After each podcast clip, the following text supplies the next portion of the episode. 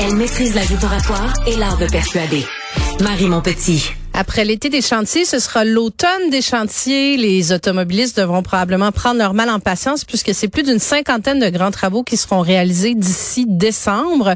Pour en discuter, je reçois Philippe Sabourin, porte-parole de la Ville de Montréal, et Louis-André Bertrand, porte-parole du ministère des Transports et de la Mobilité. Merci à vous deux d'être là. Bonjour. Merci. D'entrée de jeu, j'ai envie de vous demander, est-ce que ça a été euh, facile de se rendre ici avec toutes les entraves de circulation? Pas eu trop de difficultés? en tout cas, vous êtes à l'heure. Moi, je suis en transport actif. Hein? Fait que transport actif collectif, c'est deux belles options pour se déplacer sans trop avoir d'entraves. Donc, euh, oui, un déplacement qui s'est bien passé. Moi, je suis euh, en transport. Comment tu les appelles, Louis-André? ATPM? Les appareils de transport personnel Motorisé. Motorisé. Ah, deux, on va y arriver avec notre acronyme. Il va falloir qu'on s'habitue à ces appareils-là. Un ATPM? Oui, ben, ça peut être un vélo à assistance électrique, ça peut être un scooter électrique, une trottinette. Euh, avec l'ouverture pour ces nouveaux appareils-là, ben il y a des gens qui vont pouvoir, parce qu'il n'y avait pas les conditions physiques, ils vont pouvoir maintenant se déplacer puis adopter comme Louis-André des transports actifs. À quoi on peut s'attendre pour cet automne? Parce que là, je passe la liste, euh, je vais voir bon, sur le, le, le, site 511, là, la, toute la liste euh, des entraves, le pont de l'île aux Tourtes, euh, la 40, le parachèvement de, de Sainte-Anne-de-Bellevue. Ça, c'est juste pour l'Ouest en plus de ça, mais l'Est est pas est pas en compte non plus. Là, c'est tout le Grand Montréal qui est touché. On peut on peut s'attendre à quoi? À plus de chantiers encore cet été? Parce que ça a été difficile tout l'été. Là. Ben, on fera pas le tour des 51 chantiers ensemble cet après-midi. Mm. Comme vous le dites, tout est disponible sur Mobilité Montréal, sur le site web. Il y a aussi une infolette à laquelle vous pouvez vous abonner. Mais effectivement, il y a des grands chantiers. On avait 51 cet été. Euh, on est encore à 51. Il y a des chantiers qui sont terminés et il y en a des nouveaux qui sont ajoutés. Donc, si cet été, vous trouvez qu'il y avait beaucoup d'actions sur le réseau, on a trois nouveaux chantiers. Il y a un qui est commencé la semaine passée, qui a lieu en fin de semaine et pour les trois prochaines euh, fins de semaine suivantes. On parle de la 40 en direction ouest à la hauteur de Sainte-Anne Euh, donc 40 direction ouest, c'est fermé. Une seule voie euh, par la voie de desserte, le détour. Donc euh, vraiment une congestion significative attendue dans ce secteur-là. On, on opte vraiment pour la 20. On regarde du côté de Candiac, il y a l'échangeur 930 et 15. C'est un nouveau chantier. Euh, il y a des déviations de voies, mais de jour, on maintient les voies. Donc, les gens ne devraient pas trop voir une énorme différence. différence. Et sinon, sur la 13, euh, à la hauteur de Côte-Vertu, il y a un pont d'étagement il y a des travaux. Il y a une fermeture sur le municipal, mais également sur l'autoroute. Mais il y a un effort qui est vraiment fait pour s'assurer de privilégier les fermetures de soir, de nuit, de fin de semaine pour vraiment protéger les pointes.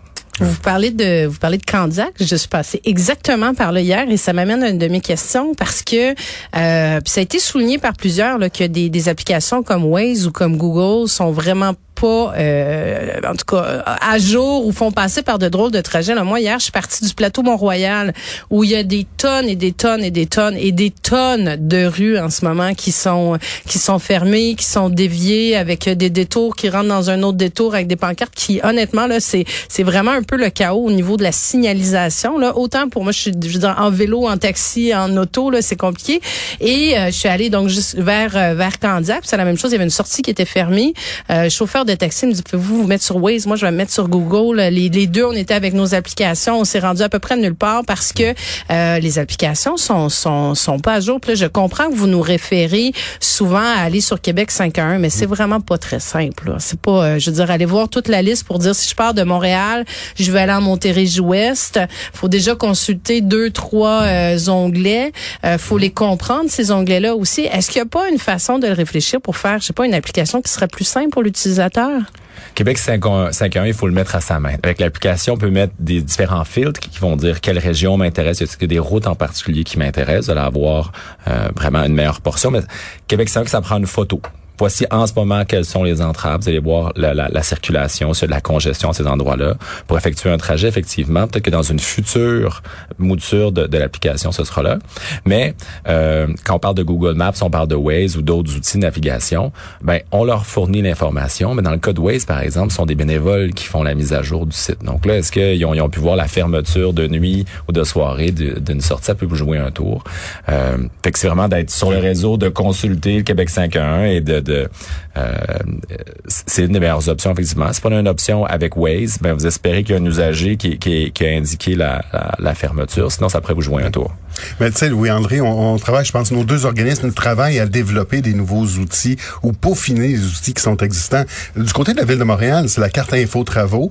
Euh, donc, on va la bonifier. Il y aura, euh, il y a beaucoup de travail qui est fait actuellement pour justement tenir compte de votre commentaire parce que on le sait, la signalisation, la communication de chantier, c'est drôlement important. Ça fait souvent toute la différence puis ça nous évite comme automobilistes bien des frustrations. Oui, beaucoup de frustration. Puis vous, vous, me dites justement, ça m'amène, vous êtes porte-parole, l'un de la ville de Montréal, l'autre du MTQ, les automobilistes, mais les gens qui circulent de façon générale ont l'impression que vous vous parlez pas. Là, j'ai la chance de vous avoir les deux dans mon studio. Est-ce que vous vous parlez, les deux organisations? Est-ce que ça se parle? Est-ce qu'il y a une coordination qui se fait? C'est pas la première fois que vous vous rencontrez, j'imagine? non, mais je pense que Louis-André pourrait peut-être euh, refléter le travail qui est fait par nos, nos comités techniques. Exactement. Mobilité Montréal, c'est une organisation où est-ce qu'on rassemble différents partenaires. C'est le ministère qui, qui, le mène, mais on parle avec la ville. Euh, il y a des rencontres sur une base mensuelle, des fois plusieurs fois, euh, pardon, hebdomadaires, plusieurs fois par semaine qui ont des chantiers plus compliqués. Puis si on regarde, ça a permis, juste dans, dans la saison de estivale, on a annulé euh, 120 entraves euh, parce qu'on sentait que ça allait nuire à la fluidité sur le réseau autoroutier ou sur le réseau municipal. Donc, chacun parle des chantiers qui vont mettre de l'avant pour optimiser vraiment des fermetures. Parfois, on va dire, ah, je m'en vais fermer tel secteur, peux-tu venir faire ton entrave en même temps que moi, par exemple, pour pouvoir éviter euh, de, de, doubler les entraves sur le réseau?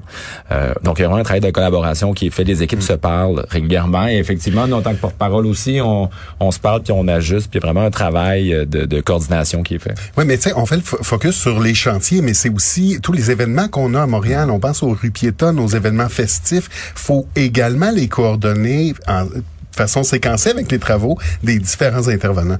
Donc oui, comme citoyen, on fait pas la différence entre un, un cône et un autre, mais sur le terrain, on se coordonne, on se concerte, on se parle sur une base régulière. Mais comment comment ça se fait qu'on se retrouve dans des, des, des situations, puis là je vais je vais parler vraiment de Montréal, puis je vais même plus spécifique là, le grand plateau Mont-Royal parce que je passe là euh, évidemment régulièrement, j'y habite.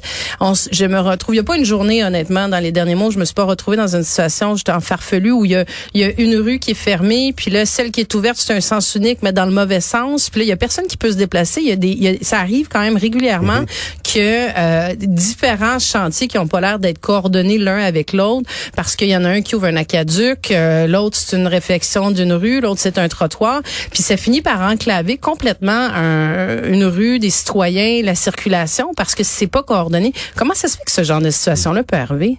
Ben, en fait, faut voir que là actuellement, il y a le boulevard, euh, la rue Mont-Royal hein, qui piétonne euh, de Saint-Laurent à Folum, qui vient comme séparer un peu l'arrondissement, puis qui vient euh, causer des problèmes quand on veut circuler de, de, la circulation de transit. Quand on veut juste passer à travers l'arrondissement, ça vient ajouter un niveau de complexité au, au sens des rues qui ont été inversées. Il y a des, euh, des, des, des, rues qui débouchent plus non plus.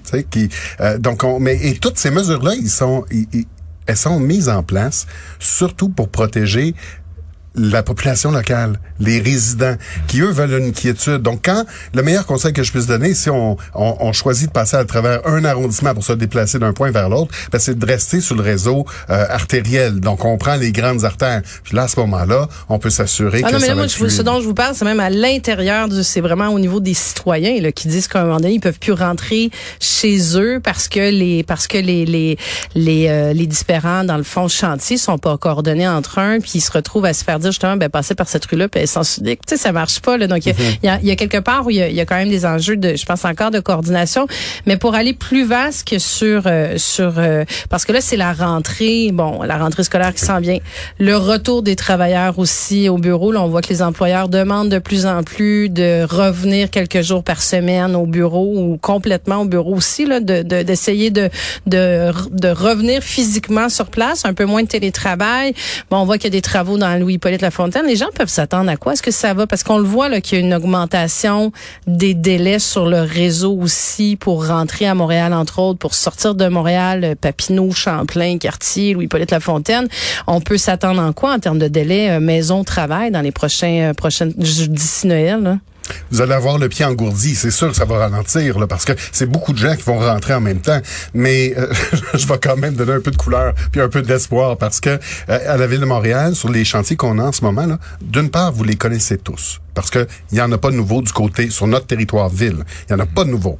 60 seront terminés cet automne. Je parlais tantôt de, la piétonisation sur Mont-Royal. Ça sera terminé après la fête du travail. Mais il y a notre chantier sur Avenue du Parc euh, Avenue des Pins également qui sera terminé en septembre. Et comme ça, tranquillement, au fur et à mesure qu'on va avancer dans la saison, ben on va rouvrir des artères comme ça euh, qui font actuellement l'objet de travaux. les travaux, ils sont nécessaires. J'ajoute à ça aussi que quand on regarde en ce moment, on a 51 chantiers, oui, mais on devrait être un plus petit nombre que ça. Il y a certains chantiers qui ont, qui ont eu des reports en raison de la pluie. Il y a eu beaucoup de pluie, ce qui a forcé des annulations de travaux. Et, donc, dans, dans, plusieurs chantiers, tous les chantiers d'asphaltage, il y en a quelques-uns, euh, ben, il reste environ 2, 3, 4 blitz. Donc, déjà au niveau de septembre, on, on va avoir un, un, un, recul du nombre de chantiers. Déjà au mois d'octobre, puis à mesure qu'on s'approche de novembre, décembre, ça va aller en diminuant. Par exemple, c'est sûr que si on regarde du côté du tunnel Louis-Hippolyte-La Fontaine, on est dans le même scénario, seulement trois voies disponibles, deux vers Montréal, une vers la rive sud.